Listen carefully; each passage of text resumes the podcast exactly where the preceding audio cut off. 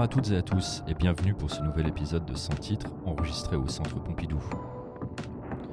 Aujourd'hui, nous recevons le galeriste Vincent Sator. Bonne écoute.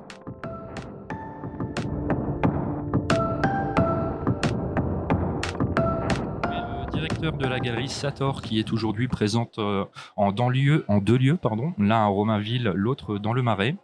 C'est une galerie que tu as ouverte en 2011. Tu y présentes les travaux d'artistes contemporains internationaux sans privilégier un médium particulier.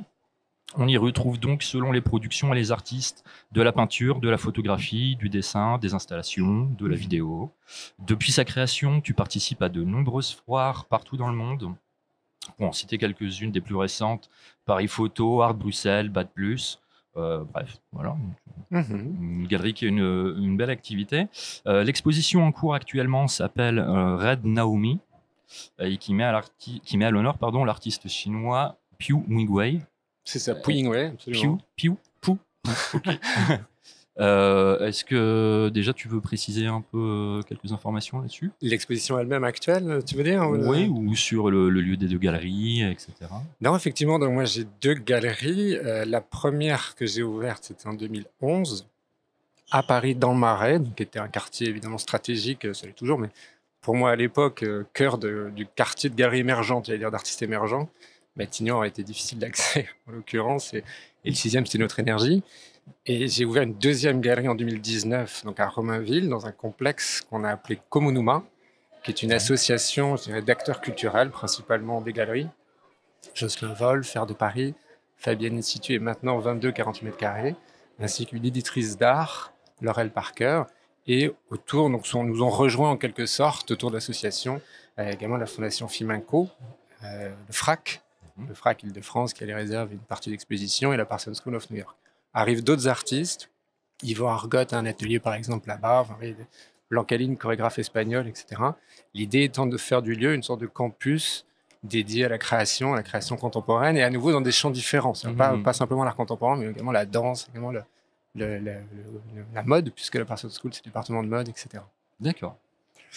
Hum, Est-ce que dans un premier temps, on peut peut-être parler un petit peu de tes études et de ta formation et savoir si, euh, si tu as fait euh, une école pour, euh, pour devenir galeriste ou c'est euh, plutôt une coïncidence euh, qui t'a amené à, à devenir euh, à monter ta galerie? Je dirais que c'est même un refus à l'origine, mais mon, euh, moi j'ai une formation très, enfin euh, c'est universitaire de, en lettres humaines, donc Hippocanica, une maîtrise d'histoire à l'époque, DEA de sciences politiques, et dès le, le master de sciences politiques, je me suis spécialisé sur la construction européenne et la politique culturelle.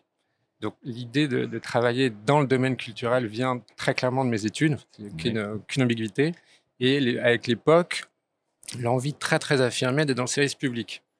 Vous voyez qu'il y a un Mhm. grand écart au final dans la carrière, mais ça s'est construit comme ça, et une, je dirais, un, un engagement sincère à l'époque de ma part, qui était de, enfin, le métier de conservateur, l'idée d'avoir un patrimoine qui serait celui de la nation et d'en avoir la charge, la responsabilité, euh, sa, sa- sa conservation, sa transmission, et cette idée à nouveau oui, de transmettre en fait à d'autres avec une dimension même quasi pédagogique. Donc j'ai travaillé à la Commission européenne à l'époque, j'ai travaillé à la direction des musées de France, euh, au ministère de la Culture, j'ai travaillé au musée Guimet, j'ai travaillé pour euh, le musée du Louvre à Hong Kong avec une mission au musée de l'Université de Hong Kong. Enfin, c'était vraiment un parcours à Pompidou à deux reprises. C'était un parcours très très muséal euh, qui était vraiment mon engagement euh, absolu et qui m'a amené à passer à l'époque le concours des conservateurs du patrimoine. Donc, un, un concours qui est relativement difficile, enfin d'un niveau assez élevé, pendant lequel j'ai continué mes études et j'ai fait à l'époque un master d'histoire de l'art, spécialisé sur le surréalisme, en l'occurrence, et euh, donc, qui sera bientôt à la mode l'année prochaine pour le, le centenaire du manifeste. Et donc je passe le concours, je réussis les écrits, je passe l'oral, mais l'oral ne, ne marche pas, ne fonctionne pas. Je demande des conseils à des conservateurs que je connaissais, en l'occurrence cette maison ici à Pompidou, qui me disent peut-être pas tout à fait le profil qui est attendu, c'est un euphémisme, donc euh, peut-être passer à autre chose et essayer une autre, un autre type de carrière. À l'époque, on est fin 2004, on ne parle à Paris que d'une chose, la Fondation Pinault, Oui. qui devait ouvrir entre 2005 et 2006, on ne savait pas très bien à l'époque, sur l'île Seguin à Boulogne.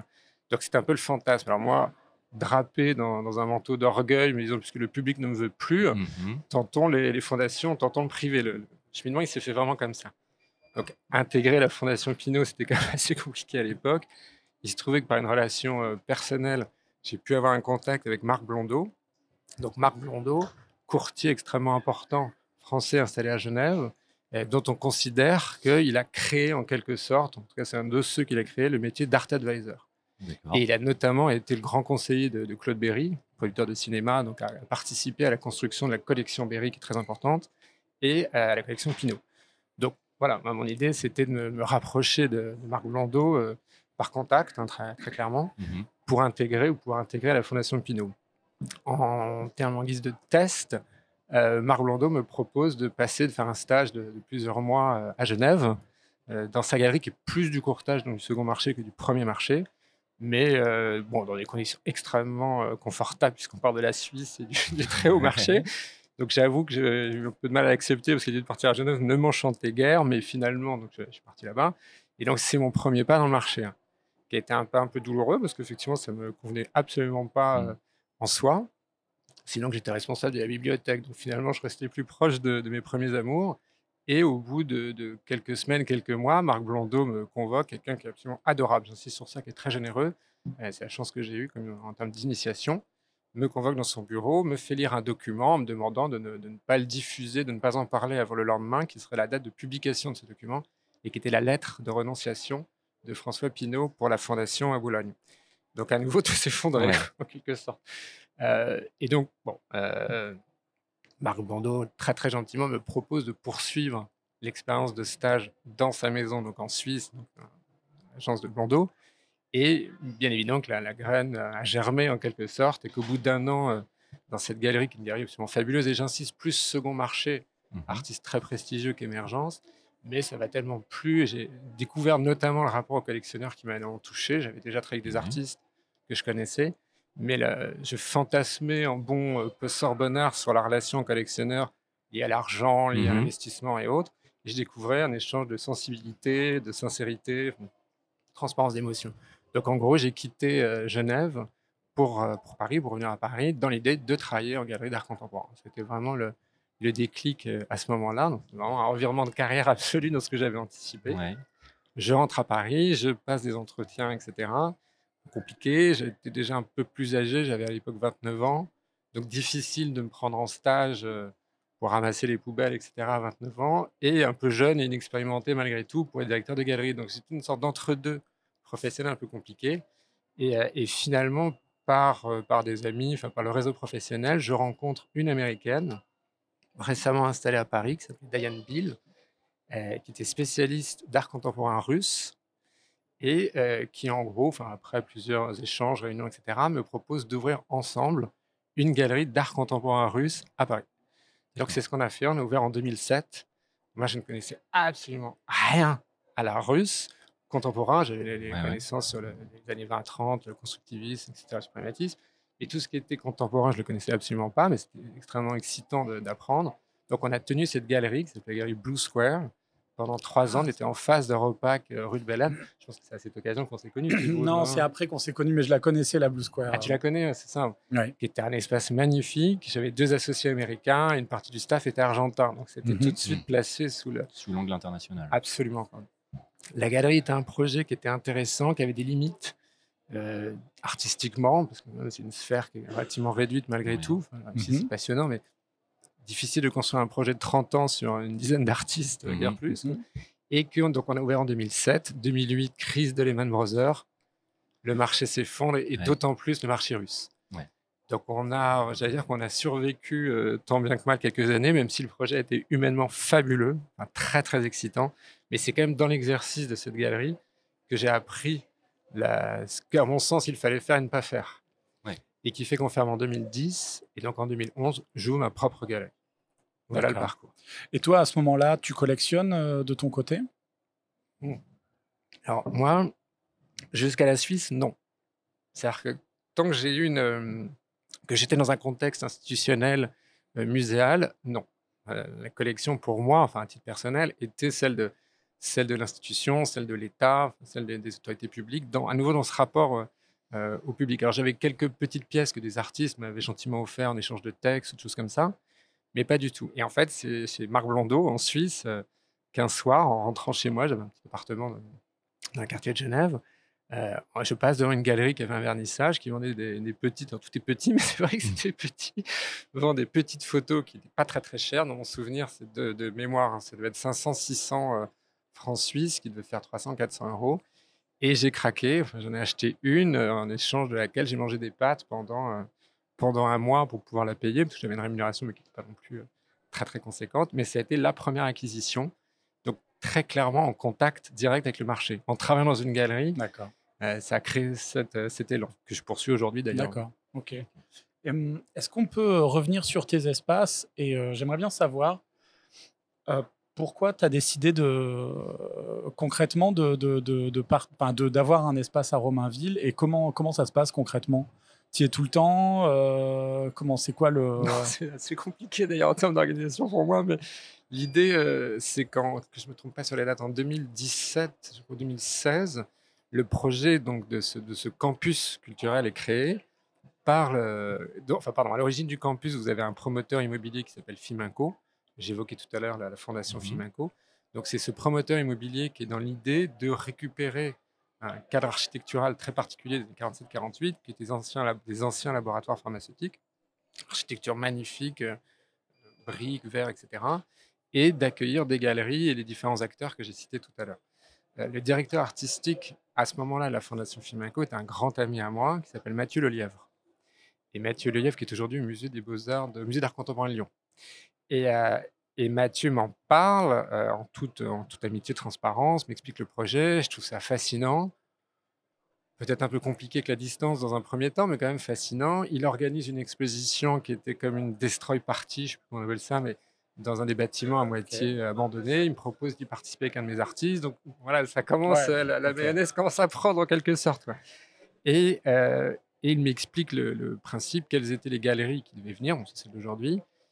Je commence quand même à réfléchir, en me disant c'est extrêmement intéressant, c'est des, galeries que, j'estime, c'est un projet qui est, assez passionnant, y compris, ça je pense qu'on va y revenir, en revenir, mais euh, sur la dimension Grand Paris, euh, qui moi m'intéresse aussi, le changement d'échelle de la ville. Donc la création d'un nouveau quartier culturel, très très excitant. Mais à ce moment-là, j'étais encore dans une forme d'humilité, je veux dire, par rapport au projet. Et je lui demande très simplement s'il accepterait une sorte de pop-up euh, pour la galerie, un espace de, je sais pas, 20 mètres carrés pour montrer euh, trois toiles pendant, euh, pendant six mois. Et, et, finalement, il me répond, bah écoute, non, moi je te propose, on a un espace sérieux qui est le plus petit des, cinq espaces disponibles, mais qui est tout à fait intéressant. Enfin, c'est 130 mètres carrés en l'occurrence, qui par rapport à Paris beaucoup. Et je te propose, si tu veux, de te joindre à nous et de rejoindre les autres galeries qui, donc, sont des, à ce moment-là, étaient des stades plus avancés en termes de développement. Donc, ça s'est fait d'abord comme ça.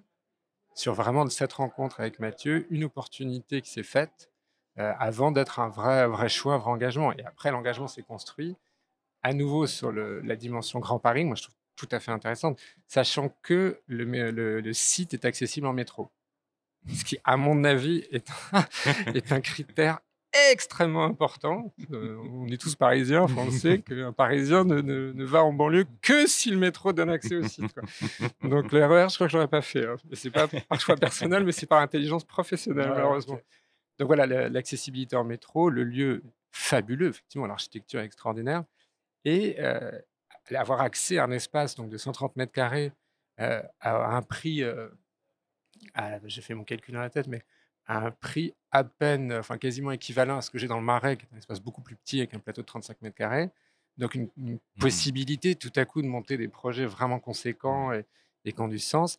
Et la dimension collective, moi, qui m'intéressait énormément vis-à-vis des, autres galeries, des autres acteurs engagés. Donc c'était très vite un choix évident et, l'envie d'y participer, de construire avec un côté pionnier qui m'excitait beaucoup. Oui, c'est ça, le côté où on va, comme tu disais, créer, participer à la création de nouveaux quartiers culturels, etc. Absolument. Et vous, vous, mutualisez les, vernissages. Toi, par exemple, quand tu as un artiste, tu fais la même expo, entre guillemets. Enfin, le, le, Romainville est une. une succursale. Une, enfin, une manière de continuer l'expo qui est dans le Marais ou tu fais deux expos différentes? C'est comme ça que ça s'est fait. En fait, à l'origine, pour moi, l'idée, c'était de continuer la programmation officielle classique de la galerie dans le Marais. Donc, je, précise à nouveau, c'est un espace de, 35-40 mètres carrés, quelque chose comme ça. La, galerie du Marais, il y a un sous-sol pour les réserves, etc. Mais l'espace, le plateau lui-même est quand même assez petit. Et mon idée, c'était de poursuivre dans le Marais la programmation classique et de faire de, de Romainville comme une sorte d'espace très libre, très ouvert, on va des, des curateurs internationaux, enfin voilà, un peu project room sur 130 mètres carrés. Quand les artistes de la galerie ont vu l'espace de Komunuma, tous, tous m'ont dit, mais nous, on ne veut plus exposer dans le Marais. On y a exposé déjà pas mal de fois. L'endroit de Komunuma est fantastique. Nous, on veut maintenant exposer à Komunuma. Donc j'ai évidemment entendu, ça aurait été compliqué sinon, et ça avait du sens, la parole des artistes en leur disant, bah, parfait, on fait basculer la programmation à Komunuma, et le marais, on garde le marais pour le moment. Euh, j'ai hésité un moment à le rendre ou pas, mais c'est aussi toujours des choses pragmatiques, hein, la façon dont on gère une galerie ou autre, comme toute entreprise imagine. Mais ce qui s'est passé également, c'est que l'espace de Komunuma de 130 mètres carrés à nouveau, dans ma tête, avant d'avoir le lieu, que le lieu soit aménagé, c'était de couper l'espace en deux tiers, un tiers à peu près.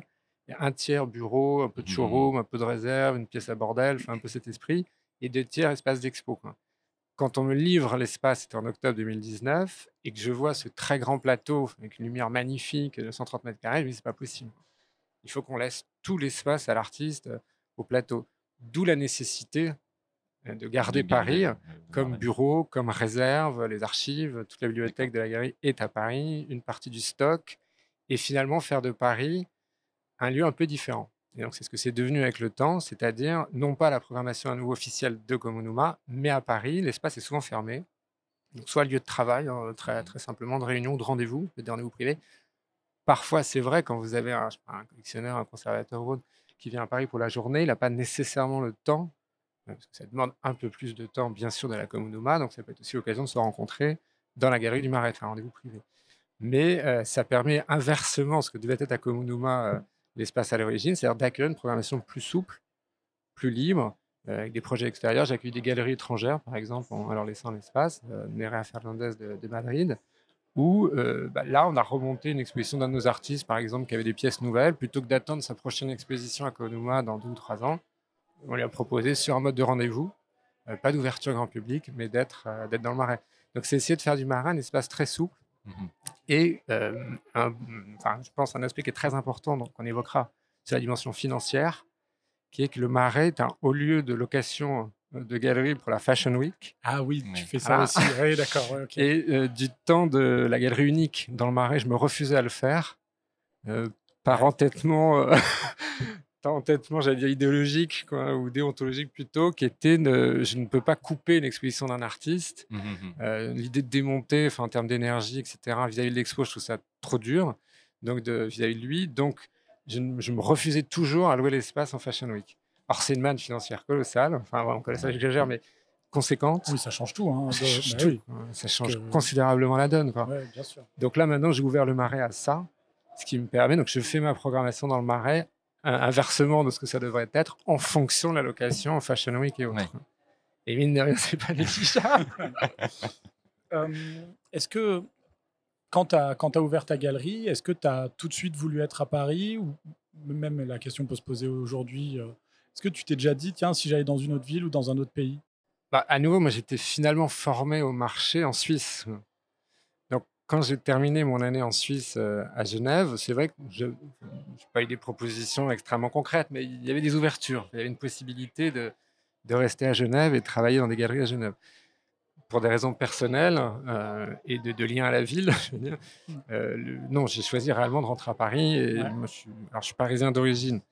J'ai vécu à Strasbourg, j'ai vécu donc en Suisse, j'ai vécu, j'ai un peu vécu à Hong Kong, j'ai vécu à Florence en Italie, donc j'ai des expériences quand même de, villes étrangères ou, françaises, enfin de région. Mais c'est vrai que mon rapport à la ville, à Paris, était quand même extrêmement important, et notamment du point de vue culturel. Mmh j'ai envie de te dire, si j'avais dû euh, renoncer à Paris, je, pense qu'à l'époque, j'aurais réagi à une ville type New York ou Londres, enfin une très grande capitale, très culturelle, très développée. Euh, après, pour je, construisais un couple à ce moment-là, euh, dans un environnement qui était Paris aussi. Enfin, il, y a, aussi quelque chose de personnel. D'accord. Mais non, la question pour moi, c'est jamais posé euh, la province, en l'occurrence. Être, la, région, la, région, la région. La région. La région. En plus, j'ai appris ça, mais c'est la culture. Il y, en a un qui vient de région, là, juste. Ah, sans mépris aucun, mais par une réalité, enfin, une réalité de, de marché qu'on observe, qu'on voit. Il y, a quelques galeries de région, effectivement, qui arrivent à très bien travailler. Et qui, je pense, ne peuvent pas se passer des foires aujourd'hui précisément. mais, on va en parler, mais là, donc voilà, moi c'était une évidence en soi. Mais justement, est-ce que tu peux nous parler de ton équilibre financier? Comment tu fais pour payer ton loyer? Je loue à la Fashion Week. Non, non, c'est très, c'est des équipes très très instables, hein, effectivement. Euh, c'est des Alors d'abord, moi j'ai le, avec les deux espaces, j'ai des loyers qui sont très honnêtement peu élevés. Non, mais c'est un espace, c'est la, la, Galerie du Marais, c'est un espace qui a fallait temps changer. Dire, c'est passage des Gravilliers, qui est un passage qui a enfin, longtemps été une sorte d'endroit un peu obscur, un peu, un peu ingrat pour certains, entre la rue Chapon, qui a toujours été très prestigieuse, et la rue des Gravilliers, qui était une rue de, qui n'est plus, qui était une rue de grossistes chinois, donc qui était, comment dirais-je, qui, portait rien en termes de, puissance financière. Alors maintenant, ça a complètement changé. Quand la rue des Gravilliers, c'est devenu une des rues les plus branchées, à mon avis, du Marais, où le moindre croissant délicieux de Moran est à 1,40€, quelque chose comme ça. Quoi. Donc, quand moi je récupère l'espace, c'est un espace qui est bizarre, qui avait été, qui était un ancien, euh, qui avait été une imprimerie pendant la guerre, et qui là été récupéré, avait été récupéré par un galeriste avant moi, mais qui avait une, vision un peu trash, un peu destroy. Enfin, tous les murs étaient noirs, c'était à moitié détruit, 200 cadavres de pierre dans les sous-sols. Enfin, voilà, donc en fait, j'ai récupéré l'espace. Absolument, quand je l'ai pris, c'était pas cher. On était à 1500 euros. Enfin, je vous donne les prix, 1500 hein, euros pour 130 mètres carrés entre rez-de-chaussée et sous-sol. Euh, donc après, il faut pondérer avec le sous-sol, etc. Mais enfin, c'était très peu cher. Pas une, pas une difficulté au niveau de la, trésorerie. Et l'espace de Romainville, on est à 130 mètres carrés. Euh, alors, il a, il a, un peu augmenté maintenant, mais quand je l'ai pris, il était à 1009 hors taxe, ce qui était plus quartier. Donc, finalement, moi, dans mon cas, dans mon équilibre à moi, c'est pas le loyer le plus difficile, à la limite. Euh, moi, je suis autour de 40, enfin 30, 40 000 euros de frais incompressibles mensuels à peu près, entre les loyers, entre les salaires, entre le, des encadrements, la restauration. Enfin, c'est à peu près. Donc oui, c'est compliqué. C'est des, trésoreries, en tout cas dans mon cas, qui sont souvent tendues. Mmh C'est-à-dire que nous, on travaille plutôt correctement, mais avec des, des, oui, des trésoreries tendues, ça, des, des, paiements qui ne viennent pas, ou les avances de foire. Les foires, c'est vrai que tout à coup, euh, quand vous devez sortir 30 000 euros pour une foire, ce hein. euh, c'est pas, toujours facile. Dans mon économie à moi, c'est pas toujours facile. D'accord. Et justement, euh, tu en plus dans la sur les murs de la galerie ou sur les murs de la foire? Alors moi, c'est très clair. je suis beaucoup plus efficace en galerie. En galerie. D'accord. Moi, je travaille beaucoup mieux en galerie hein, qu'en foire. Euh, après, il y, a certaines foires, enfin, il y a des. Ça dépend desquelles C'est ce que j'allais dire, ça dépend desquelles, ça dépend des éditions, ça dépend des années, etc. Euh, les foires que j'ai faites en début de carrière, euh, notamment la IA, je ne sais pas si vous vous en souvenez, mais qui était la foire de, de Romanticide, qui était une foire à l'époque extrêmement dynamique, euh, marchait très très bien. C'est-à-dire que dans le, j'allais dire dans, le marché de l'émergence, euh, ça marchait vraiment très très bien. Donc les premières fois que j'avais faites marchaient vraiment très bien. Je pense aussi à Loop euh, à Barcelone, à ah foire de vidéo. première année, je, fais la foire, un peu un peu perdu, un peu, même un peu timide parce que l'ensemble m'impressionnait. Euh, et, finalement, on a le, prix de la foire pour la vidéo que je défendais d'Evangela Cragnotti. On, on, on vend tout. Un sold out de vidéos, ce qui, ce qui paraissait surréaliste. la première année, les autres années ont été un peu plus compliquées. Mais donc, je trouve que c'est très, très variable. OK. Mais c'est vrai que la foire, si vous n'êtes pas, euh, comment dirais-je, si vous ne, si ne s'agit pas d'artistes très confirmés, hein, qui sont identifiés par les, collectionneurs et les visiteurs, la foire, c'est un moment moi je trouve très excitant. C'est une sorte d'unité de, temps euh, et d'espace. Enfin, ça dure trois jours, trois, quatre jours. Mmh c'est au même endroit, c'est maintenant, c'est tout de suite. une sorte d'immédiateté qui est, je trouve, très différente en termes de rythme que ce que moi je vis à la galerie, qui est plutôt un temps long, y compris les collectionneurs. Je peux avoir des ventes euh, immédiates, mais souvent les ventes se construisent de manière passionnante. Hein. c'est aussi ça qui m'intéresse. Et euh, avec un, temps qui, est, qui est un temps de réflexion, qui est un temps de, de pensée, de maturation, etc la foire, le principe, c'est pour ça que moi j'aime bien aussi, c'est c'est l'inverse de cette façon de travailler, c'est plutôt la, rapidité. Euh, vous êtes en foire, vous êtes visiteur d'une foire, vous avez je sais pas combien de milliers d'œuvres qui vous sont présentées. Alors quand vous connaissez, une fois de plus, vous avez une familiarité avec le travail, mais quand vous ne connaissez pas, il faut réussir, nous en tant que passeurs, à justement faire comprendre une œuvre en, j'allais dire 10 secondes, 15 secondes, 20 secondes, j'exagère un peu, mais il y a quand même cette idée, il faut aller très très vite. Donc, en fonction des artistes qu'on présente, on a des artistes qui sont meilleurs en foire que d'autres, mais mmh. quand un artiste demande un quart d'heure, 20 minutes, ils ne sont pas déjà fous, mais en termes d'explication, plus de chances de perdre son visiteur qu'effectivement quelque chose de très très immédiat. Mmh. Donc c'est ça aussi que moi j'apprends euh, en vieillissant, hein, avec l'expérience, que parfois des, des artistes qui sont difficiles à présenter, à introduire en foire, où il faut équilibrer avec d'autres artistes en termes de présentation, etc., etc. Mais là, on a fait Paris Photo, par exemple.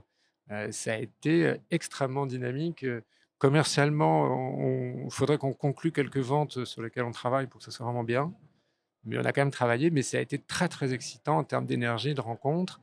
Et on est sorti avec le sentiment d'avoir vraiment bien avancé en termes de promotion de nos artistes. Mhm. C'est-à-dire, et la galerie avec, parce que tout est lié, enfin, on est tous liés de ce point de vue-là, mais on a vraiment l'impression que le travail a été vu de chaque. On avait trois artistes, hein, Gabriel Léger, Hugo de Vercher et Evangela Cragnotti. Et on a vraiment eu le sentiment que chaque travail avait été vu, respecté, avait suscité de l'intérêt, de la curiosité. Alors parfois immédiatement en termes de vente, euh, j'espère en termes de vente un peu plus tard, et surtout à nouveau sur un mode de construction, Ouais, bien sûr. prochaine expo et autres. Mais je sais pas, si- je sais pas si tu te rappelles, mais la première fois qu'on s'est rencontrés, c'était à la No Found. C'est à la No Fund. Ouais. Euh, moi, j'aimais, moi, j'aimais bien cette, cette foire ouais, dans, ce dans le garage euh, Turenne. Rue de Turenne, Ouais. Et euh, tu présentais une robe. d'Evangela Cragnotti, ouais. Ouais. avec une projection vidéo à l'intérieur. Incroyable que tu t'en souviennes, j'adore. Mais en fait, parce que moi, ça m'avait, euh, ça m'avait, comment, ça m'avait plu. J'avais trouvé ça super intéressant que tu étais un peu sur un, sur un. Bon bah, je, je me fais connaître, donc là, je présente une pièce que je vais pas vendre. Non. Ouais, c'est clair. Euh, Ne- voilà, euh, mais bon, euh, bah, je suis une jeune, ga- jeune galerie. L'idée, c'est, euh, de, c'est Il faut détonner qu'on qu'on- quoi. qu'on reconnaisse le boulot, que, de, qu'on le diffuse. Et j'étais hyper admiratif de, de, de ça. Et euh, Ah oui, t'étais pile en face. me j'étais pile en face avec, Avec mes- les ouais. photos euh, des jeux vidéo, c'est je Tout me à fait, souviens. ouais, c'est ça. Et, euh, et justement, euh, alors. Non, mais que- ça, pardon, je te coupe sur ça, mais effectivement, c'est- la stratégie foire, ça peut être ça aussi. C'est-à-dire, Oui. c'est soit une sorte d'approche immédiatement commerciale, euh, et donc des choix en conséquence doivent présenter ou autre, soit plutôt un stand pour se faire connaître, euh, pour se rendre visible, enfin, pour, Mhm. pour exister dans une foire où vous avez 160 euh, stands, donc 160 propositions, et donc d'un parti pris euh, radical, j'ai envie de dire. Oui, donc malgré le prix que ça peut coûter, c'est quand même un passage un peu obligé. Ah, moi, je pense que c'est primordial. Ouais. Et c'est primordial pour le développement d'un réseau, Mhm. Très clairement. Et alors, ça rejoint une de tes questions de, de tout à l'heure, Thibaut, mais c'est sur le côté international. Oui. C'est-à-dire que il y a des tas de. Moi, j'ai une grande passion maintenant pour Madrid, par exemple, qui m'intéresse beaucoup. Donc, je suis en train d'essayer de construire un réseau à Madrid grâce à des amis sur place, des collectionneurs qui sont très, très importants pour moi, très, très chers. Donc, j'ai développé une collaboration avec une galerie madrilène qui s'appelle euh, Nieves Fernandez, qui est une galerie donc, de Madrid. On fait un programme d'échange. Elle vient dans le Marais, justement. Et moi, je vais, je vais saisir à Madrid, etc. Euh, J'arrive pas encore à rentrer à Arco. J'ai postulé, je suis pas encore. Mais j'aimerais vraiment, et je commence à avoir quelques collectionneurs espagnols, etc., qui, qui, qui ont des pièces et qui ont des relations dans l'année. J'essaie d'aller à Madrid de temps en temps dans l'année, les revoir, etc. Et je ne vois pas une galerie à Madrid. Ça, ça me paraît complètement fou et ça n'a pas de sens. Par contre, j'adorerais effectivement être à Arco et avoir d'autres initiatives avec la galerie Nieves Fernandez à nouveau ou d'autres fois pour créer et travailler de manière régulière à des expos institutionnelles, etc., un réseau à Madrid. Mais je ne vois jamais une galerie à Madrid. Ça. Ouais, d'accord. Enfin, je pourrais adorer parce que la ville est fantastique, mais ça n'aurait pas de sens. Ouais, bien sûr. Ok, je, je pige. Je pige, je pige. Euh, on... Est-ce qu'on peut parler un peu de euh, la ligne éditoriale de ta galerie, Bien de sûr. comment comment tu l'as construit Euh, Est-ce que c'est le fait de rencontres avec les artistes ou est-ce que c'est toi qui allais vers eux pour euh, constituer déjà un, un premier panel? Est-ce que tu les connaissais d'avant peut-être euh, avec la première expérience Absolument. etc. Bien Enfin, vu. Justement, com- comment comment ça s'est construit? Voilà, Donc, concrètement. le projet russe à nouveau que j'ai porté avec cet, avec cet ami associé de 2007 à 2010 était consacré uniquement à la Russie et plus précisément encore à ce qu'on appelle la seconde avant-garde russe qui date des années 70-80, qui est le moment où les artistes russes, avec l'assouplissement progressif du régime, Mhm. redécouvrent, soutenus par des, des conservateurs de Tretiakov, de Pushkin, etc., redécouvrent les Malevich et les Lisinski qui sont planqués en réserve depuis 1935 Mhm. au moment où Staline impose le réalisme socialiste. Donc nous, on était vraiment très spécialisés, à mon avis un peu trop, d'un point de vue intellectuel, artistique et commercial, mais bon, ça c'est bah, ce qui, à mon sens, a précipité la fin. Alors la galerie continue aux États-Unis sans moi, etc. Et dans, dans, cette, euh, dans l'équipe qu'on avait d'artistes, il y en a deux qu'effectivement j'ai conservé, enfin, qui j'ai proposé de continuer à travailler dans le projet suivant. D'accord. Donc, on était la- un peu la base euh, de, de- du projet personnel, en quelque sorte. Mhm. quoi. Dont un artiste qui finalement a fini par représenter la ligne dans un sens initial de la galerie, qui s'appelle Yevgeny Fix, qui est un artiste russe qui vit à New York, et qui lui a un travail conceptuel profondément historique, profondément politique, et qui travaille sur les relations entre le communisme soviétique et le, le, capitalisme, enfin le- le- le- la culture américaine et politique américaine. Et c'est lui d'abord qui, est, qui est rentré dire, dans le nouveau projet et qui assez vite a correspondu à ce qui m'intéressait, même si ce n'était pas aussi figé au début, c'est-à-dire les dimensions politiques, les dimensions Ouais. historiques, euh, la dimension conceptuelle, avec toujours un attachement extrêmement important à la dimension esthétique, au caractère esthétique de l'œuvre, ça c'est primordial. Mais c'est un peu lui quand même qui a, qui a participé aux bases, aux premières Mhm. bases.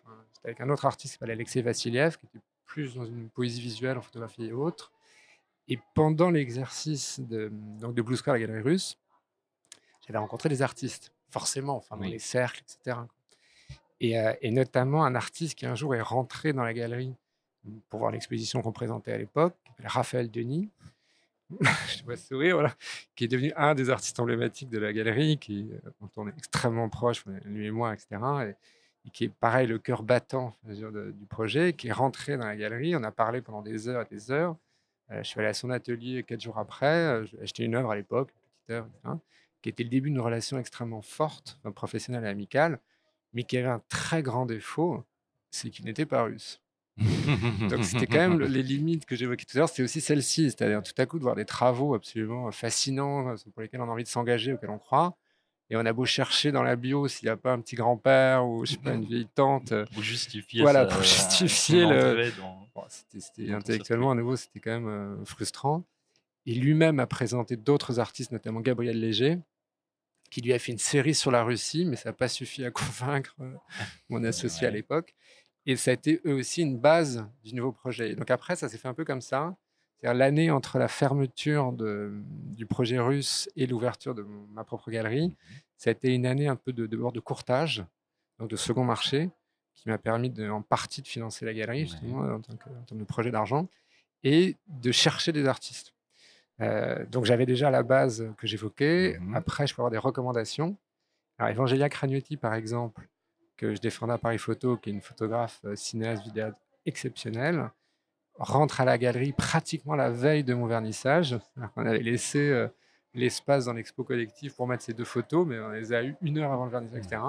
Parce que c'était, enfin pas parce que c'était, mais son travail m'avait été présenté par Gabriel Léger, donc un des artistes de la galerie, et c'était sa compagne. Est devenue sa femme et je suis témoin de mariage. Voilà. Mais c'est vraiment, c'est aussi ça. Donc c'est beaucoup ça malgré tout. C'est des accointances, des relations et autres. Et après, euh, il y a- il y a plusieurs cas, je trouve c'est très variable. J'ai aussi un tropisme personnel euh, très fort pour l'Asie, Mhm. y compris dans, dans- dans mon couple, etc. Et, euh, et donc pour moi, c'est très important dans l'idée d'avoir connu un projet nationaux-centré, je dirais, la Ouais, Russie pendant trois ans, d'avoir une programmation extrêmement ouverte, extrêmement internationale. Et euh, dès lors que j'avais un pôle qui se construisait, qui était un pôle français, et quelques amis suisses aussi que je connaissais de Genève, etc., un peu, un peu russo-américain, pour moi, c'était très important que l'Asie soit représentée d'une façon ou d'une autre à la galerie. Donc j'avais fait un voyage de prospection. Euh, ce, qui, D'accord. ce qui paraît stérile, enfin un peu bizarre en soi, mais un mois, j'étais parti à Hong Kong, Taipei, alors c'est très axé sur le monde chinois, mais à Hong Kong, Taipei, Shanghai et Pékin. Ayant des amis un peu sur place à gauche à Mhm. droite, qui me montraient des ateliers, etc. Et finalement, effectivement, j'avais trouvé un artiste qui m'avait plu et, et qu'on avait défendu après euh, à la galerie. Donc ça s'est vraiment construit comme ça. Et la, la grande exception qui est très belle, je trouve, de tout ça, euh, c'est un artiste qui s'appelle Sylvain Chavaldini, que j'ai montré en septembre-octobre à Komonuma et en ce moment dans le Marais, qui lui m'avait écrit une lettre. Alors, J'avais déjà 6-8 mois d'existence, un truc comme ça, mais qui m'a écrit une lettre, et je, trouve la lettre magnifique, vraiment belle, et m'avait donné envie de, de voir le travail. Ouais. Donc on s'était vu, il avait un atelier à Marseille, j'étais le voir à Marseille, et puis on, on dit banco. Alors aujourd'hui, je pense que ce serait plus long peut-être euh, en processus. Oui, tu t'attends pas à recevoir trop de courriers là d'un coup, ça. Bah, je, reçois- Alors, je Avec tous nos auditeurs. c'est ça. Mais, euh, Waouh et pour te dire, donc ça, pour, pour finir par tes questions, parce que je suis un peu long et je m'en excuse, mais le, je, je suis très proche maintenant de Philippe Dagen, donc, qui est historien d'art et critique d'art au monde et qui a été en fait mon, professeur à la Sorbonne en, master d'histoire de, l'art. Et donc j'avais réussi à le faire venir en lui envoyant un mail pour Yevgeny Fix, l'artiste dont je parlais sur les côtés politiques, etc. Il avait écrit un article fabuleux. Enfin, moi, ça, je pense qu'à l'époque, j'ai encadré l'article, tellement j'étais fier. Et quelques temps après, enfin, au bout de, je sais pas, une dizaine d'expositions, Philippe, donc on a construit vraiment une très belle relation ensemble de, de, de complicité, d'échange, m'a dit, m'a dit un jour, mais en fait, parlant d'une exposition, je ne sais plus laquelle, mais en me disant, en fait, tout ça est très cohérent par rapport à ta ligne. Moi, suis complètement estomaqué. C'est quoi ma ligne? Moi, j'avais toujours l'impression de fonctionner par instinct, par, par engouement. Par affect, par, rencontre. Voilà, par affect, par rencontre, par j'allais dire, plus l'émotion dans, le, mmh dans le ventre que la, réflexion dans la tête. Enfin, C'était mon sentiment. il me dit, mais c'est vrai, tu connais pas ta ligne? Je lui dis, bah non, je, ne vois pas du tout ce que tu veux dire. Mais si, mais ta ligne, c'est ce que j'expliquais tout à l'heure, mais c'est la dimension historique, politique, euh, sociale, le regard sur le monde, mmh un engagement, une forme d'engagement de ce point de vue-là. Et, euh, et, moi, j'étais sidéré. c'est ridicule, je me rends compte avec le recul, mais j'étais sidéré. Mais il me dit, mais ça t'étonne je fais non, je fais, bah, regarde ta formation aussi, tu été historien, mmh sciences politiques, histoire de l'art, tout ça est cohérent. Quoi. Et tout à coup, tout se rejoignait.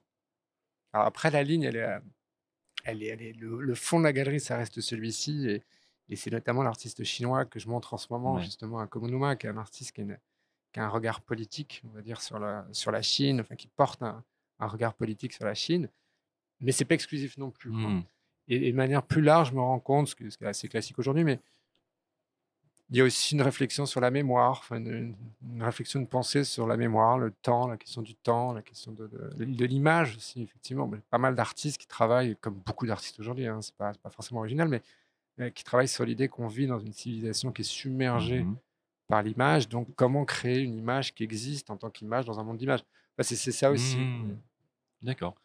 Et euh, justement, est-ce que euh, est-ce que cette ligne éditoriale que tu viens de décrire, elle, euh, est-ce que volontairement, toi, tu la, tu tords ou tu l'élargis pour euh, répondre à, à, des événements, je pense à des foires ou à des opportunités ou à des choses comme ça? Tu vois, est-ce que tu te dis, bon, là, a priori, c'est pas un artiste ou une artiste avec qui spontanément je rentrerai en contact long dans ma galerie, mais alors, je fais des petits écarts parce que, euh, bah oui, j'ai besoin d'être dynamique, j'ai besoin d'avoir une actualité. et là, c'est une opportunité aussi. Ça se défend complètement. Moi, je l'ai fait euh, une fois notablement.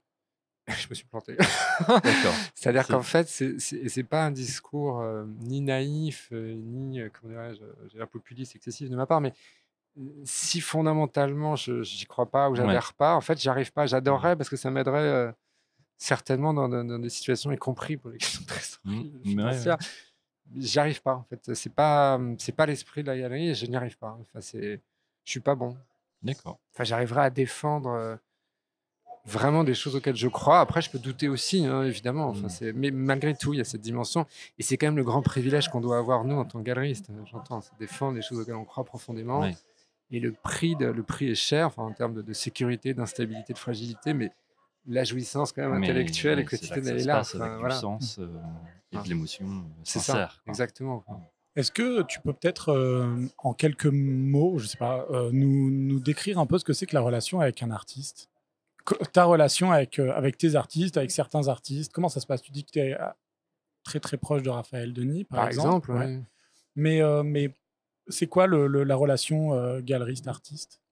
Bah, je trouve que c'est une relation qui est faite ou qui doit être faite, en tous les cas, de, de transparence. Enfin, je donne en tout cas le cadre idéal, mais de transparence, de complicité, euh, de compréhension de l'autre, d'empathie de l'autre, et à la fois un, comment, un, cadre professionnel structuré au bénéfice des deux. Enfin, je trouve que mmh c'est quand même. Euh, on parle souvent de mariage euh, dans les artistes et galeristes. Oui, mais l'affect a ses limites aussi. Enfin, c'est ça qui est, qui est, délicat, qui est à la fois beau et délicat. C'est-à-dire que forcément, l'artiste se met à nu euh, complètement enfin, par rapport à l'œuvre. Donc nous, on porte aussi le, travail qui est le sien et son, engagement personnel. Donc on a une responsabilité vis-à-vis de lui, vis-à-vis du travail, c'est évidence. Quoi. Et à la fois, l'affect est dans les deux sens. C'est-à-dire que nous aussi, on peut avoir nos souffrances, si j'ose dire, nos angoisses, nos doutes, et, on doit quand même porter au maximum celle de l'artiste. ceux de l'artiste, les doutes, les angoisses de l'artiste.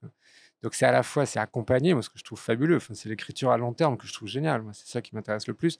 et qui rejoint ce qu'on évoquait à l'instant. C'est-à-dire que l'engagement que j'ai pu avoir avec des artistes, et de manière très transparente, hein, qui n'étaient pas forcément des artistes auxquels je croyais profondément, ou dont j'avais le sentiment que je pouvais les défendre, ça s'arrêtait très tôt. Mmh Euh, parce que de fait, ni moi ni l'artiste, au final, étions satisfaits. Ce serait comme une relation euh, extra-conjugale non heureuse, si j'ose dire. enfin, le... Voilà, donc je pense que la relation, elle est extrêmement importante euh, en termes de complicité, en termes de, de compréhension de l'autre, de soutien et à la fois de capacité à dire non. Moi, ce qui n'est pas, est toujours mon cas, c'est parfois un peu dur. Mais le- moi, je crois en ça. Et c'est vrai que depuis le début de la galerie, euh, en tout cas, pour le moment, hein, mais la plupart des artistes sont restés, en tout cas, euh, ceux qui ça marche bien, euh, qui ont une bonne connivence, il y a des artistes qui sont partis, mais de décisions communes toujours. Et, euh, et après, moi, je.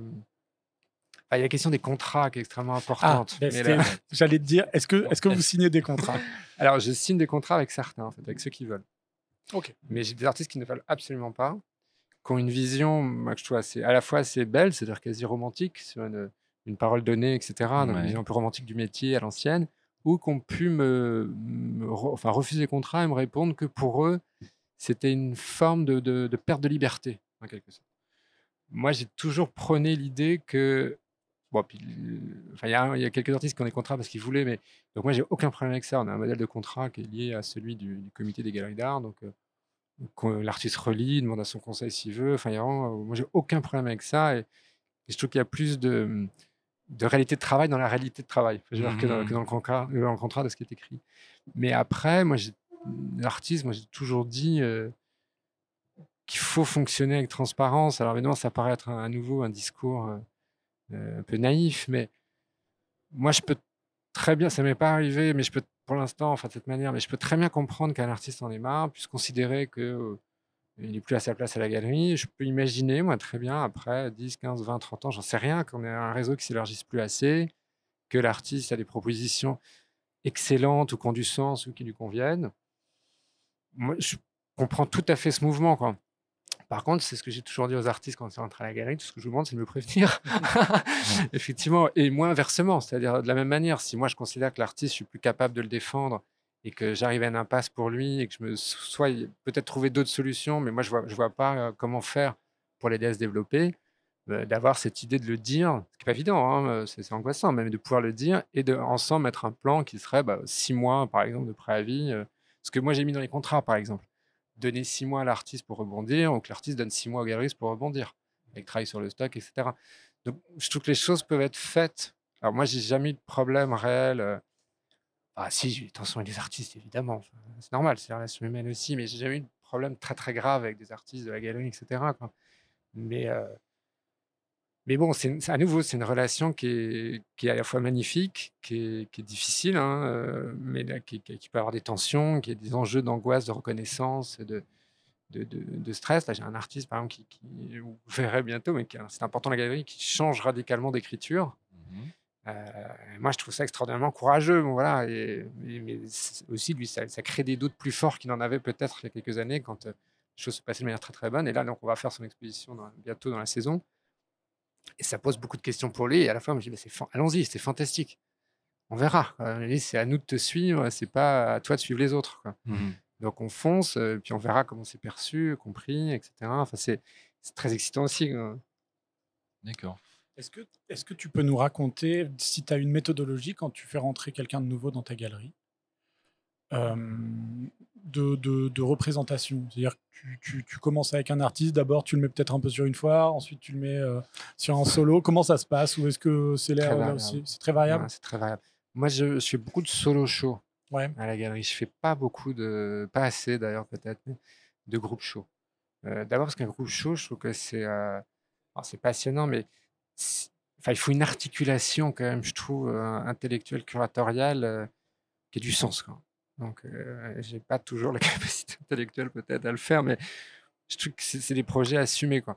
Et tu Mais, bosses pas avec des, des commissaires d'expo Des fois, tu dis, ah, viens, euh, fais-moi le commissariat avec mes artistes, on fait un groupe. Pas euh. tellement, non. mais pourquoi pas? Enfin, je l'ai fait avec Marianne Dolo, par exemple, qui, qui- qui avait fait une sélection d'artistes tout à fait pertinente. Alors, beaucoup de gens m'ont dit c'est pas du tout la galerie. Bah, j'ai dit bah, c'est très bien. Ouais. Si c'était la galerie, moi, je peux trouver les artistes. Donc, euh, faisons autre chose. Mais je fais peut-être pas assez. hein. Alors, c'est vrai qu'en plus, à Komonoma, on est sur cinq expos par an. euh, qui est un calendrier partagé avec les autres euh, galeries, puisqu'on fait nos vernissages en commun, etc. Mmh Que d'autres galeries ont des espaces multiples, c'est en plusieurs étages de leur galerie. Moi, j'en ai qu'un, donc je peux faire qu'une seule exposition au même moment. Au même moment. Mmh Eux, non. Et c'est finalement cinq expos par an, avec une, euh, une douzaine à peu près d'artistes. J'ai une quinzaine d'artistes au final, mais j'ai une douzaine d'artistes vraiment actifs. Bah, t'es bien, t'as presque ton calendrier qui est fait pour 30 ans. Quoi. Ouais. Ouais, Donc c'est ça aussi. Donc alors j'essaye de- de- d'introduire des projets différents et autres. hein, mais euh, mais Tu par fais- contre, ouais, Tu pardon. fais pas rentrer de nouveaux artistes du coup? Si, alors justement, c'est si précisément. Alors là, on- en termes de stratégie, on peut en parler puisqu'il y a un artiste qui rentre à la galerie qui est, qui est fantastique, qui s'appelle Djabril Boukenaïsi, euh, qui m'a été, alors façon de rentrer à la galerie, si j'ose dire, euh, en toute complicité par, par quelqu'un d'important pour moi qui m'en a parlé. Euh, qui avait beaucoup insisté pour que j'aille voir son travail, qui exposait dans une petite association, une petite galerie associative euh, euh, dans le 18e. Et, euh, et là, il y a eu un coup de foudre, c'est vrai, pour le travail et pour l'artiste. Enfin, les échanges qu'on a eus, je pensais rester 20 minutes, 25 minutes, pas plus, parce que ta, ta, ta, le Mhm. dîner machin, le truc, le bidule. Et que je suis resté une heure et demie, enfin une heure, une heure et demie, et qu'on a eu vraiment un échange de très, très grande qualité.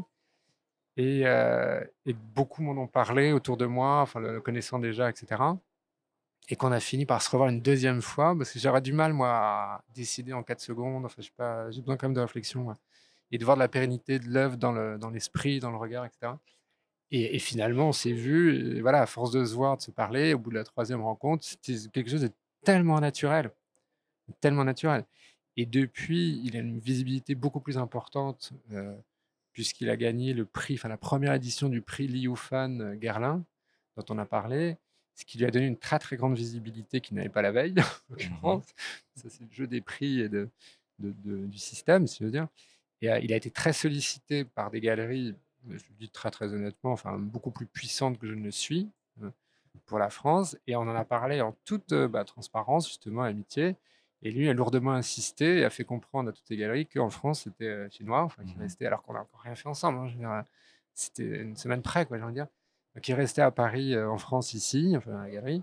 Et que par contre, il acceptait avec mon accord, parce qu'on en a parlé, moi, j'ai aucun problème avec ça, des grandes galeries internationales en Suisse, et notamment aux États-Unis, et, euh, donc auxquelles, euh, enfin, auprès desquelles maintenant je suis un de galerie euh, collaboratrice à leur corps défendant, j'imagine. Mais bon, c'est comme ça, c'est la règle. Donc lui est extrêmement euh, honnête et intègre. Et, et voilà, et aussi parce qu'on avait une complicité euh, très forte, Ouais, on ouais. fait des, des échanges notamment littéraires, mais pas que, enfin, un humour partagé, etc. Que lui-même le disait, il avait envie de cette aventure euh, professionnelle partagée. Ah, quoi. ouais, ouais. Donc, et je lui ai dit, bah, peut-être que dans 50, on aura marre pour X raison, etc. Et donc, je lui ai dit ce que je lui ai dit tout à l'heure. Par contre, si tu Mhm. pars, dis-moi qu'on en Ouais. parle, etc. Mais donc tu, tu rencontres, euh, tu, tu, tu vas euh, faire ce vernissage dans le 18e, tu, tu rencontres un nouveau travail. Justement, les vernissages, euh, t'y es beaucoup. Tu... Alors là, en l'occurrence, c'était pas un vernissage. Ouais, C'était une rencontre rendez-vous. Quoi. Mais, euh, Non, mais ce je- qui est important, parce que je préfère moi, la rencontre rendez-vous. hein. Ouais, ok, Voilà. je, je- Voilà. je- je vois, je vois, je Parce vois. que oui, je fais beaucoup de vernissages, euh, peut-être même pas assez par rapport aux invitations qu'on est à même de recevoir. Enfin, c'est une, une folie. quoi. Et j'y contribue. hein. Je suis autant responsable que, que mes confrères ou que l'honorable maison où nous sommes. Quoi. Personne, de toute façon, pas, mais la question se pose même pas, mais personne peut suivre. Enfin, c'est Mhm. impossible. Quoi. Donc, il y a un moment où ça génère des frustrations, etc. Et un moment où je me toupille, hein, on fait des choix. Quoi. Après, moi, je fais beaucoup de vernissage, effectivement. Mais pour être totalement transparent, un vernissage, moi, c'est d'abord un exercice euh, de sociabilité, quoi, à 90%. C'est d'abord retrouver des- du réseau, des collectionneurs, des amis, des curateurs, je sais pas quoi. Et alors parfois, il y a des, des choses magiques. J'étais, alors évidemment, c'est pas, c'est pas un jeune artiste émergent, j'étais au vernissage de donc, alors, c'est ce que j'adore, hein, bien sûr, mais j'y suis allé, c'était en plein Paris Plus, donc il y avait quatre événements dans la même soirée, etc. J'étais avec des, des- des amis, notamment espagnols, justement, au vernissage. J'ai écoutez, les enfants, moi j'ai une heure, pas plus, il faut que je me dépêche, je dois être à Paris à telle heure, gna gna gna, mode speed, Paris Plus, c'est la foire, c'est marrant. Au bout d'un moment, je me suis happé, Dieu merci, quoi, par le travail qui reste mais, tellement exceptionnel et tellement beau. Sauf que, happé par le travail, bah, j'ai pas vu le quart d'exposition, ce qui fait que je parte Mhm. et j'ai pas encore l'occasion d'y retourner, etc. Mais, donc le vernissage, je trouve, alors après parfois sur des expositions plus institutionnelles, parfois le vernissage me permet de me donner l'envie de revenir à la rigueur, mais après la réalité c'est qu'on est, euh, enfin, on est débordé. Donc, vernissage pour découvrir un travail, moi, je suis pas forcément hyper fan, Et y compris à la galerie. C'est-à-dire que moi, j'aime beaucoup l'exercice du vernissage à la galerie parce que justement, c'est un haut lieu de sensibilité, d'échange, euh, de rencontres, de retrouvailles qui sont toujours très plaisantes. Mais moi, à titre personnel, alors, euh, les confrères diraient l'inverse, mais moi, je suis plus à l'aise en tête à tête, euh, justement autour d'une tasse de thé ou d'un café ou d'un verre de vin, peu importe, mais sur un mode long. C'est-à-dire Ouais. sur l'idée qu'on va, on va, on est dans l'exposition, entouré par les œuvres, on en parle. Alors parfois c'est très rapide, hein, mais je- on en parle, il y a, il y a un échange, une compréhension de l'autre, du travail, etc. Et c'est vrai que le vernissage, c'est une énergie qui est, qui est- qui est très chouette. On a l'impression d'être sur des planches euh, au théâtre, en présentation, mais qui demande aussi d'aller très très vite. C'est on papillonne, on passe de deux Ouais. minutes à quelqu'un, etc., etc. Donc moi, je suis pas très très grand fan euh, en soi de ce point de vue hein, pour, le- pour la découverte de- des œuvres, quoi, du vernissage. Tu peux nous parler de la relation avec les collectionneurs? Très importante pour moi euh, depuis l'expérience que j'évoquais en Suisse, Ouais. qui était complètement un regard complètement Parce naïf que de tu, ma part. tu mais- partais d'un a priori plutôt négatif. euh, Négatif, très clairement, Ouais, mais absurde. Enfin, je- bon, après, on mûrit, hein, mais, Mhm. mais, mais absurde et participant aussi, de, je pense, d'une formation intellectuelle, euh, voilà, de, de- de détachement, enfin, peut-être aussi d'une éducation, mais ça, c'est une autre histoire, euh, plus complexe.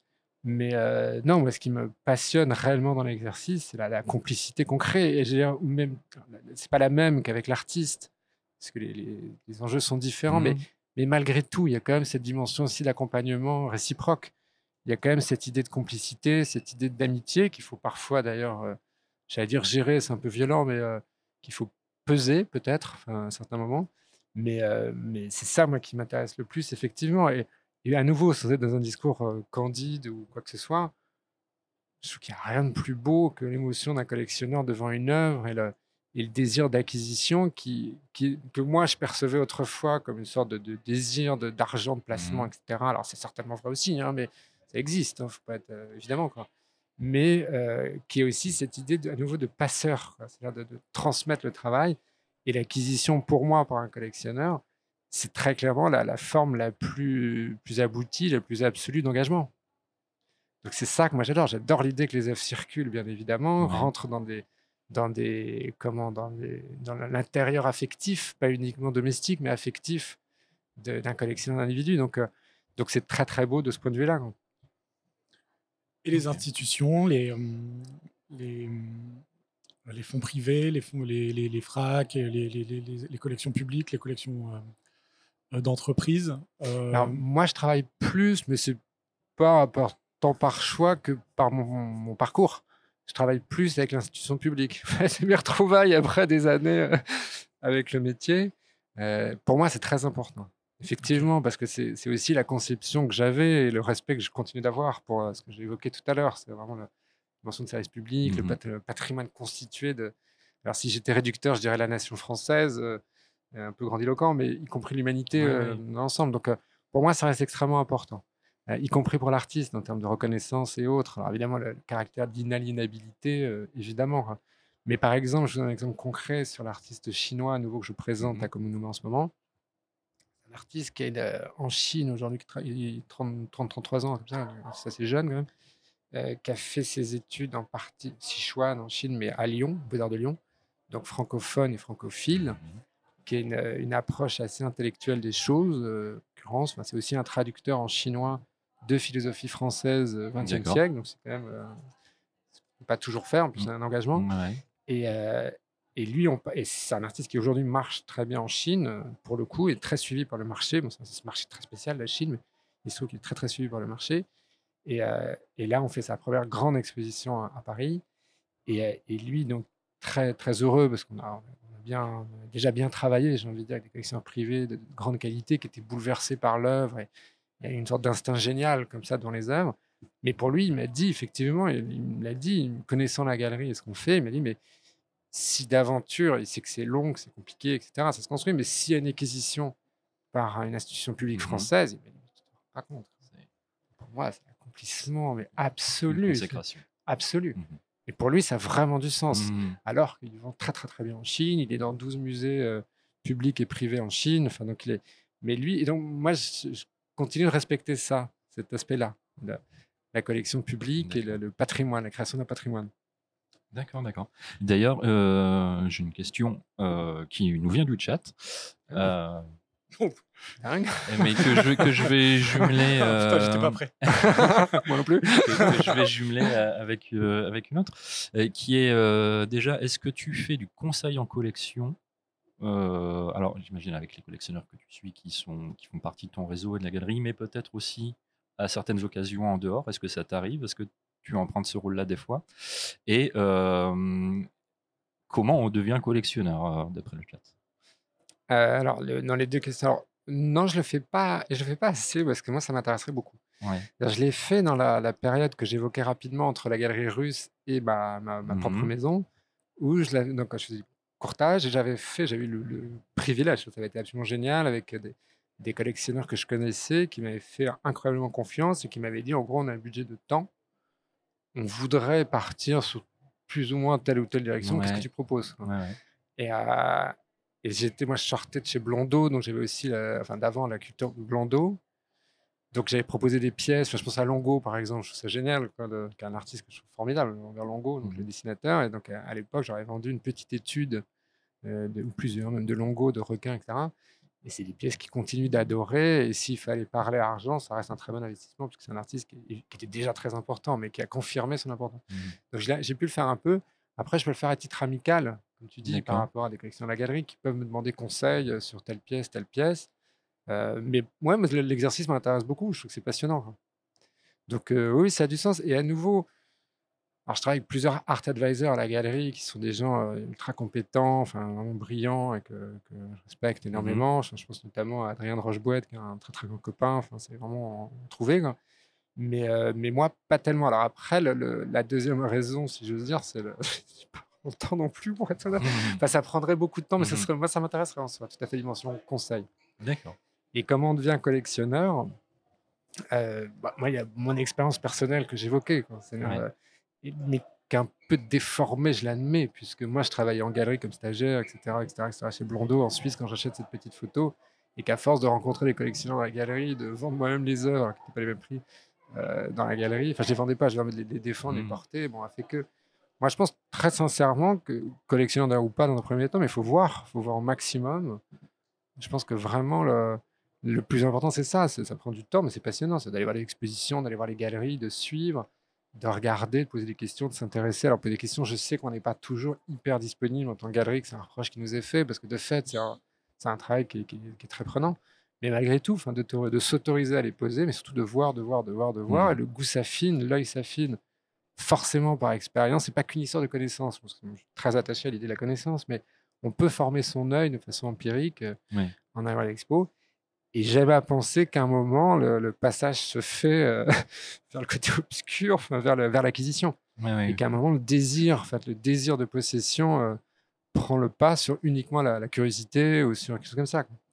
Mais là, et j'ai envie de dire qu'on est collectionneur. euh, moi, je suis toujours rigolant que c'est à partir de deux pièces qu'on est collectionneur. Mais.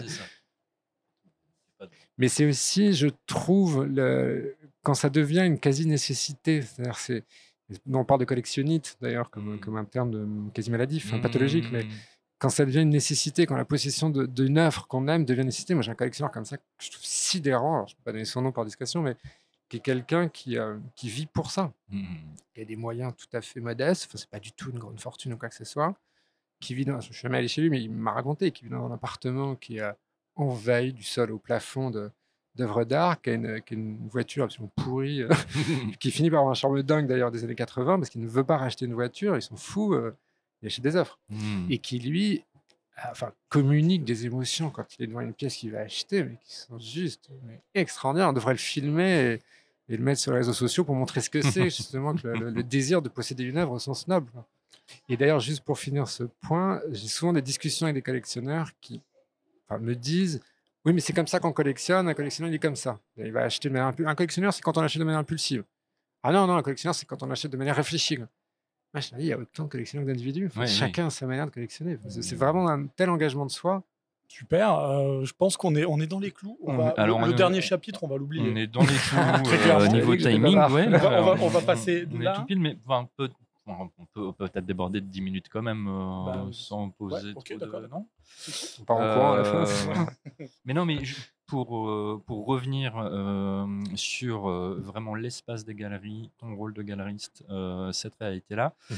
euh, comment, euh, comment ça se passe le montage d'une exposition? Est-ce que tu participes à la scénographie? Est-ce que tu as un rôle aussi comme ça de, de conseil et de coécriture quelque part avec les artistes que tu présentes sur la façon de montrer leur boulot dans tes murs Euh, Est-ce que tu participes à l'accrochage Euh, Alors oui à tout, euh, tout en gardant ma place. Ouais. C'est-à-dire que pour toute exposition, je vais d'abord demander à l'artiste, indépendamment des œuvres elles-mêmes, tu parles de la scénographie, y en a-t-il une déjà? Est-ce qu'il y a une scénographie? Est-ce que tu as le désir de, de quelque chose de spécial, de peindre les murs en rose? Je- je sais pas. Et en fonction de ce qu'il va me dire, je pourrais moi donner mon opinion. Voilà, et Ouais. Il écoutera ou pas, mais, dire, mais, euh, pour des raisons soit euh, curatoriales, esthétiques, que je crois pas, soit parce que, attends, mon petit gars, euh, repeindre les murs euh, avec de la feuille d'or, il faut changer de galerie Mhm. d'abord. Donc voilà, il n'y a rien d'accompagnement de ce point de vue-là, mais c'est d'abord la parole de l'artiste, la proposition de l'artiste. Et après, moi, je donne mon conseil, mon opinion, euh, la vision que j'en ai. Et comme à nouveau, moi, enfin, en tout cas, les artistes qui se travaillent, ça se passe très bien. Il y a eu une tension avec un artiste il y a quelques années sur ça, et notamment sur ces points-là. Et, euh, mais moi, l'idée, c'est l'accompagnement à nouveau. Quoi. Mhm. Et c'est la- c'est de défendre l'œuvre au mieux. Donc, si lui considère que telle scénographie Et plus adapté. est plus adaptée à du sens, on le fait. Je donne un exemple génial, enfin génial. Au sens, ça a été une folie furieuse, mais c'était fantastique au final, qui est un artiste avec qui je travaille, qui s'appelle Coco Ferdinand Macouvia, euh, dont on sait qu'il travaille beaucoup sur la sculpture, la céramique, mais de, de gros volumes, pas que, mais quand même. Et on avait fait exprès dans la programmation de le mettre en septembre, dans l'idée que l'expo de mémoire a commencé autour du 15 septembre, mi-septembre, et qu'en gros, on pouvait commencer à bosser, limite, euh, moi je parte en vacances, mais début août, quoi, parce Mhm. qu'on sentait que le montage, ça allait être quelque chose d'assez euh, complexe. Qu'est-ce que l'artiste m'avait demandé à l'époque? Il m'avait dit, voilà ce que je voudrais faire. Je voudrais qu'on commande, alors j'ai oublié les chiffres, mais je sais plus combien de tonnes de carton, de feuilles de carton. Euh, je voudrais brûler tous ces cartons avec des charbons ardents Ouais. Donc créer des, des alvéoles, des cratères, des reliefs dans les cartons en l'occurrence. Euh, il faut qu'on soit 7 ou 8 pour les manipuler pendant deux semaines. Enfin, ah, je, je commence à trouver dément, mais flipper, c'est un mélange des deux hein, pour moi. Quoi. Et, euh, et après, on accroche tous les cartons au mur. Donc tous les murs Ouais. de, de Komonuma, de la galerie, seront recouverts, donc c'est 130 mètres carrés en Mhm. linéaire, je sais pas combien, mais de, de ces cartons. Et on les peindra tous en blanc. euh, donc il faut euh, 80 litres de... enfin, Bon, moi, il me dit le truc, à la fin, je, trouvais, je, pas du tout ce que ça allait donner, hein, mais pas du tout. quoi. Et euh, tout en lui faisant confiance, parce que c'est un artiste que je crois profondément, qui Mhm. fait des choses remarquables, etc. Et donc, finalement, de lui dire, euh, on a fait une estimation, pour être euh, sincère, on a fait une estimation des coûts, de comment ça allait Mhm. fonctionner. On a réussi, enfin, c'est aussi ma collaboratrice, Lise Treno, qui, est- qui est, qui est fabuleuse, mais qui a trouvé des, des- des étudiants beaux-arts qui étaient prêts à le faire de manière quasi bénévole ou bénévole. Enfin, là, donc, on a pu décider de le faire, on l'a fait. Il a fait ce qu'il voulait, on a accroché des sculptures de 320 kilos au plafond, etc. Moi, je n'ai rien fait. Mais rien. C'est une exposition carte blanche absolue. Ouais. J'ai dit oui à tout parce que je, je le connais. Enfin, je sais qu'il était complètement dans son truc et qu'il fallait y aller. Et ça rejoint un tout petit peu ce qui est évoqué par rapport à Thibaut, par rapport à No Found. J'avais aussi le sentiment par rapport à cette exposition commercialement, c'est une catastrophe, c'est invendable, mais qu'il proposait un projet fascinant et il montrait ce qu'il était capable de faire et de proposer et que c'était aller dans son sens. Donc on a fait l'expo, mais à nouveau, mais j'ai pas été un, une minute au montage, rien. Alors, je suis arrivé dans la galerie quand c'était, genre, c'est ce que je D'accord, voulais quand ouais. c'était fini Ouais. pour découvrir à la fin. Ça, c'est un exemple extrême, mais ça peut être le cas. Sinon, moi, je fais le montage avec l'artiste. Ouais. Même techniquement, alors je le fais moins maintenant parce que je vieillis.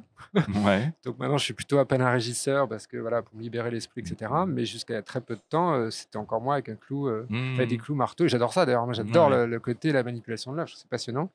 Et à 80%, euh, à nouveau, je fais l'accrochage avec l'artiste. euh. Alors, il y a des artistes qui veulent qu'on le fasse vraiment complètement ensemble, d'autres qui sont plus indépendants. Ouais. Euh, mais en tout cas, ça marche à nouveau sur une complicité, sur un conseil d'avis. Puis je peux ne pas être d'accord. Bon, si l'artiste vraiment insiste, je considère que c'est lui le créatif. Oui, c'est à peu près comme ça. C'est un équilibre à nouveau. D'accord. Est-ce que tu peux nous parler de, de ta présence sur les réseaux sociaux et euh, de son importance ou de sa non-importance? Alors, déjà, moi, je suis pas, euh, je suis pas très bon euh, à niveau réseaux sociaux. Donc, à nouveau, j'ai une directrice de galerie qui est fantastique, qui s'appelle Lise qui gère tout ce qui est communication. Elle le fait brillamment. Tu me connais bien.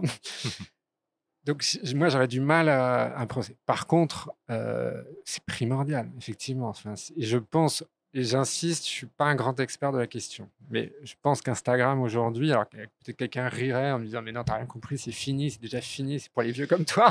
Parce que tu sais ce que tu Probablement, regardes, non, non, c'est ça, quoi. Non, non, mais c'est ça. Moi aussi, C'est hein, ça, quoi, je- ça. Il me dirait, c'est c'est TokTik ou TikTok, je sais rien. Enfin, je suis pas vraiment, voilà.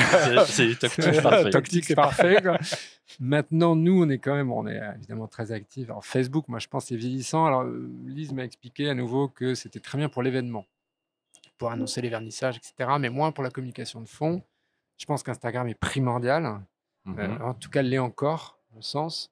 Ne serait-ce que parce que ça s'adresse à une génération qui, une génération qui est sensible, de collectionneurs, etc. Je pense que TikTok, c'est quand même, même si je sais que je crois que Perrotin maintenant a créé un compte, c'est un terrain à explorer, mais je- moi j'en ai une vision peut-être à tort, hein, que c'est un public quand même encore très jeune, TikTok, qui n'est pas nécessairement notre cœur de cible. Euh, donc moi je, mais je, je crois que Lise va créer un TikTok aussi. Enfin, euh, par contre, il ne faudra pas compter sur moi pour, pour faire des petites vidéos idiotes. Ouais, je suis vraiment nul dans le truc. Instagram est hyper important. C'est vrai que je le fais moi-même. On a un compte galerie et euh, j'ai un compte personnel. Donc moi-même, je le fais de plus en plus. C'est vrai que on est un métier d'image quand même, Bah d'œuvre.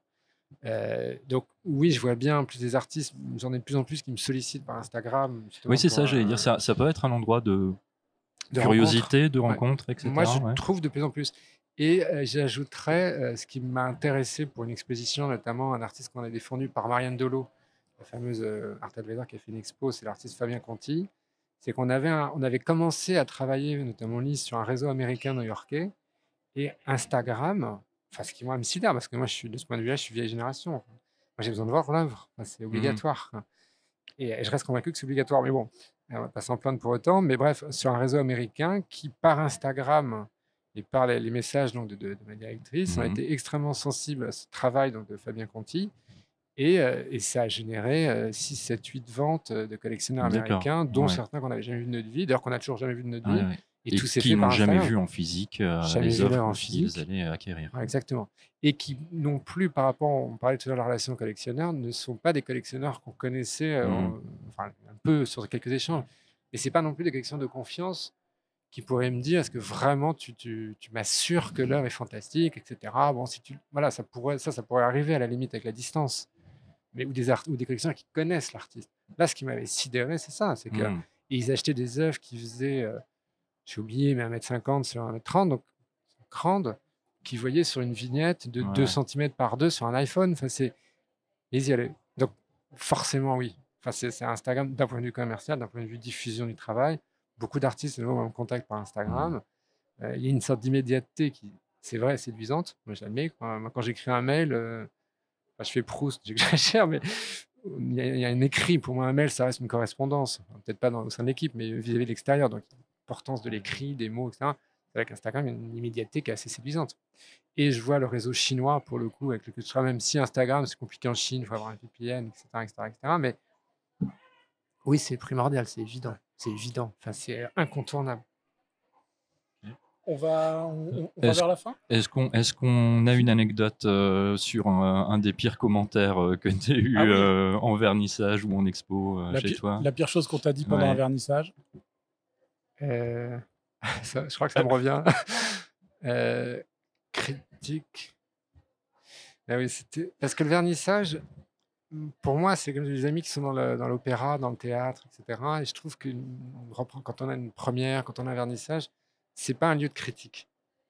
Moi, je suis très ouvert à la critique en Mhm. soi. Je dis pas que je l'aime, mais euh, j'accepte la critique. Je, je, sais pas, je, sais pas, là, je suis content nécessairement, mais elle peut être constructive, elle peut être insupportable, elle peut être belle, etc. Mais pas en vernissage ni pour l'artiste, ni pour le galeriste.